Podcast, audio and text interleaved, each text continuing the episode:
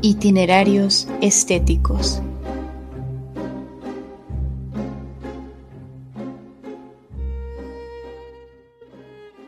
Itinerarios Estéticos es un podcast creado a manera de bitácora sonora en donde se revelan preguntas, discusiones, contrariedades, críticas, reflexiones y testimonios variados de las múltiples formas en las que los seres humanos nos interpretamos y representamos.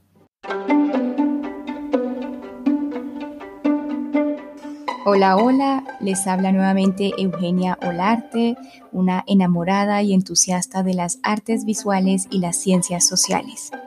Iniciamos el año 2022 con la segunda temporada de itinerarios estéticos. Tendremos diversas colaboraciones y cambio de imagen para estos 10 nuevos itinerarios que tengo preparados para ustedes. En este episodio contamos con la colaboración de Sergio Hernández, sociólogo colombiano con maestría en Sociología y Filosofía Política de la Universidad de París, Diderot, y narraremos un itinerario sobre la imagen y la fotografía, tratando de dar respuesta al por qué un científico social se siente atraído por capturar momentos, experiencias, retratos, paisajes y pausas reflexivas en el tiempo y del tiempo. Agradecemos la participación de Sergio en este episodio, sin él no hubiera sido posible realizarlo. No siendo más, y en compañía de mi infaltable cafecito con pan, les doy la bienvenida a este primer capítulo titulado Grafías de la experiencia. Adelante. Lleva más de 25 años preguntándose por qué esas formas ha recolectado de manera inagotable las fotografías de sus familiares y sigue teniendo la misma inquietud. ¿Esa nariz de dónde viene? ¿Esas manos tan grandes quién las tuvo? ¿Y por qué ese gusto por los zapatos bien lustrados si su padre no tiene esas preocupaciones banales como se lo ha dicho? ¿Cuál de sus familiares tiene ese pelito crespo y de quién heredó la miopía? Sin duda, ese mar de recuerdos constituye lo que él no vivió y le hace pensar que su círculo inmediato no construye un buen ambiente para perpetuar lo que él quiere recordar de sí mismo. Ahí surge su primera búsqueda, su primera inquietud, y se dice, nadie se parece a mí. Entonces, ¿quién? ¿Cómo es que viendo fotografías de mis ancestros me sienta más representado que en aquellos que están de manera inmediata en mi experiencia? Él se siente reflejado en su bisabuelo, en sus tataratíos y tataratías, en esas señoras que se relamían el cabello hasta parecer calvas y en los señores bien vestidos con saco y corbata.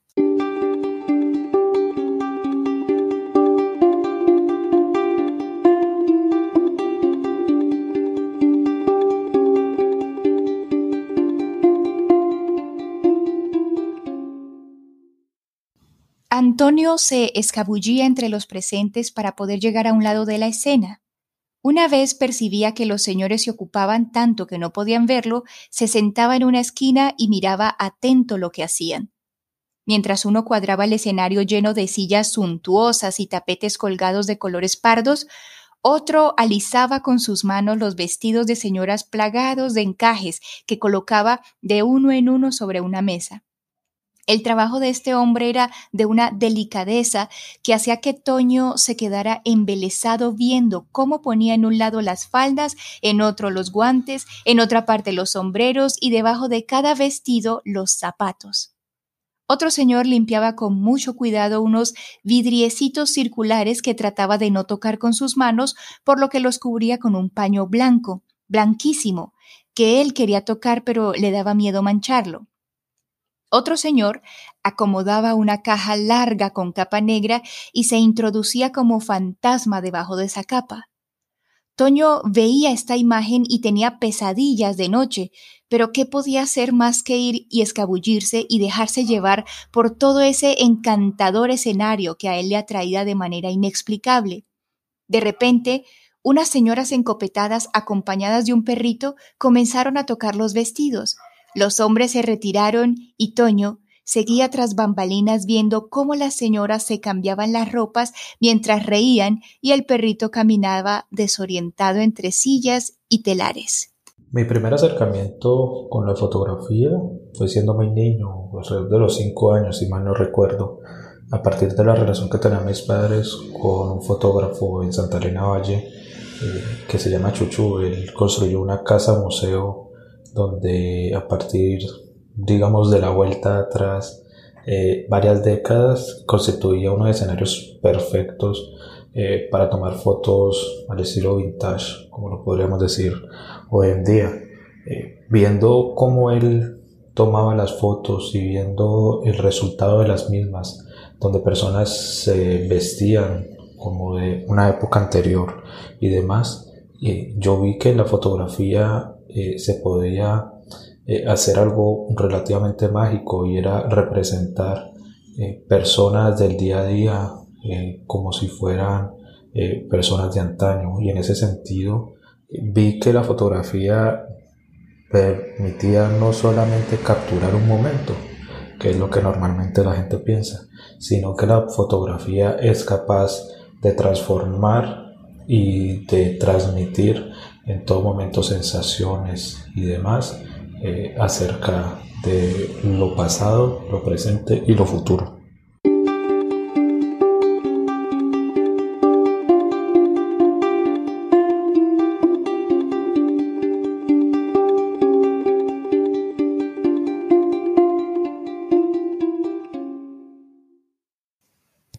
No se desesperen, yo sé que hace calor, pero estos eran los métodos de la época, así que deben aguantar un poco más decía el señor más viejo. De repente un señor agarró por los hombros a Toño diciéndole Salga de acá, vaya haga las tareas, metiéndose donde nadie lo ha llamado. Toño salió escopeteado de la sala de fotografías del barrio, pero con el corazón lleno, llenito de ilusión, porque todo lo que hacían los señores y las señoras era evocar una época que a él le enamoraba. Así fuera para una fotografía. Lo que había detrás de esos papeles rectangulares que salían después de ese escenario suntuoso era un deseo por volver a ser o por sentirse parte de algo que ya pasó. Un deseo que, en su adultez, Antonio lo consideró el deseo de controlar el tiempo, de contener el mundo, las vidas, de hacer inventarios o antologías de momentos que solo se recuerdan por pedazos y esos papelitos rectangulares, redondos o cuadrados ayudan a conectar otros pedacitos dispersos en nuestra mente que quizá con el tiempo, ese mismo que quiere controlarse, los olvidamos. Con los años, él aprendió a medir esas capturas, a desdeñar de sus colores y formas y a criticar con desprecio no solo las suyas, sino también las de otros. Aprendió a describir esos inventarios de memorias diciendo en el plano superior derecho del centro del medio y en la tangente de 45 grados vemos ta, ta, ta. Pero eso nunca, oigan bien, nunca le quitó la magia a sus fotografías robadas del barrio de las señoras encopetadas con un perrito. Muchas veces se tiende a pensar que una buena fotografía está determinada por reglas de composición o por el aparato fotográfico que se utiliza. Si usted tiene una Canon, una Nikon, si cuesta un millón de pesos, si cuesta siete millones de pesos, entonces la diferencia entre las fotografías van a ser eh, abismales pero eso no creo que defina una buena fotografía. Una buena fotografía se trata de transmitir alguna idea, algún sentimiento, alguna sensación. Y en este sentido puede ser por medio de un celular o por medio de una cámara analógica o como usted pueda tomar la foto, que eh, usted pueda transmitirle de una u otra manera a quien ve la imagen eso que usted está sintiendo. Y en ese sentido es importante pensar la fotografía no solamente como un medio de representación, en el cual uno solamente retrata y hace pausas en el tiempo para tomar un momento exacto, sino que la fotografía es un medio de creación y un medio de creación que nos puede llevar al futuro, nos puede traer al pasado o nos puede dejar perplejos por lo que está sucediendo en estos momentos.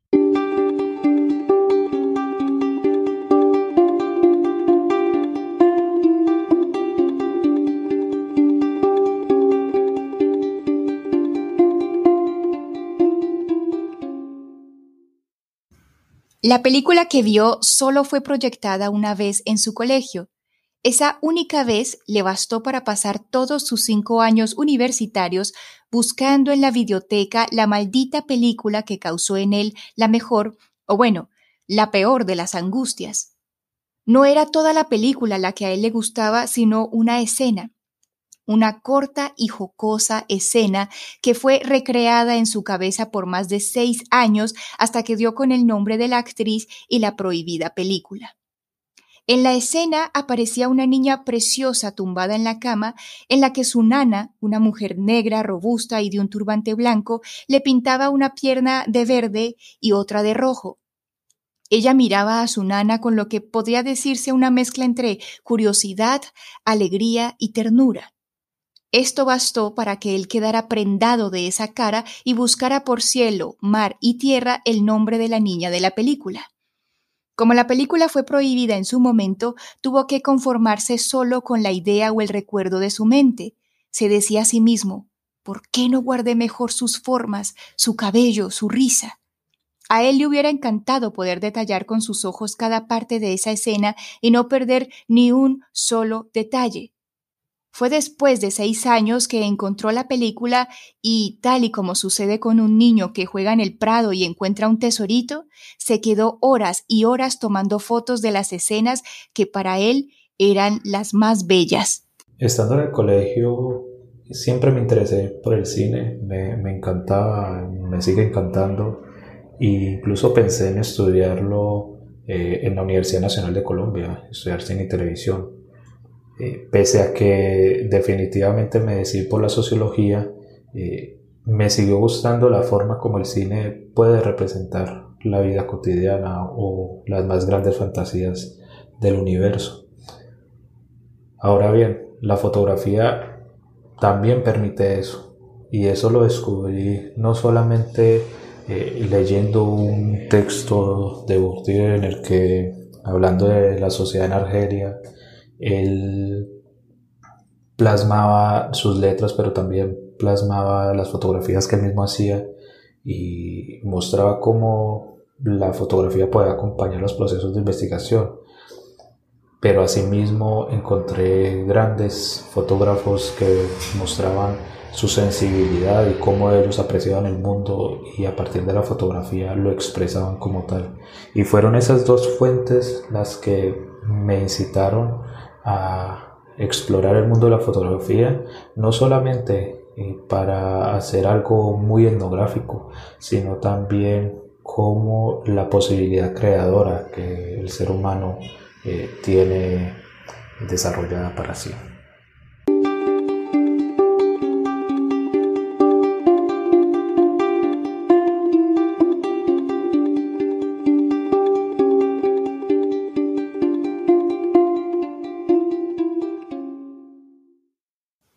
Su felicidad fue agitada y agotada por las fotos que tomó de la película.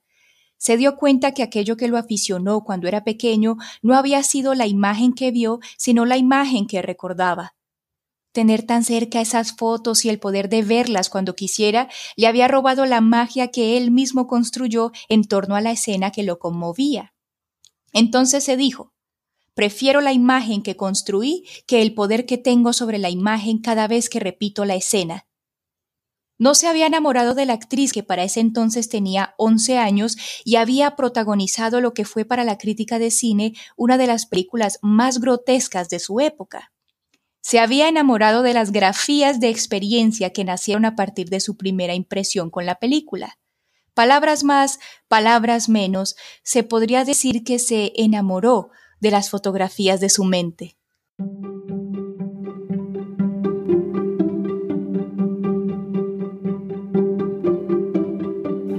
Estimadas y estimados oyentes, eso es todo por ahora. Les recuerdo que pueden visitar la página de Google Site, cuyo nombre es el mismo de este podcast, para que observen más información relacionada con este episodio, los futuros episodios y los episodios de la primera temporada. Me despido no sin antes compartirles esta maravillosa y acertada frase de Susan Sontag que nos recuerda la actual relación que nosotros tenemos con las fotografías y dice así. Hoy todo lo que existe puede terminar en una fotografía. Nos encontramos entonces en un próximo itinerario estético.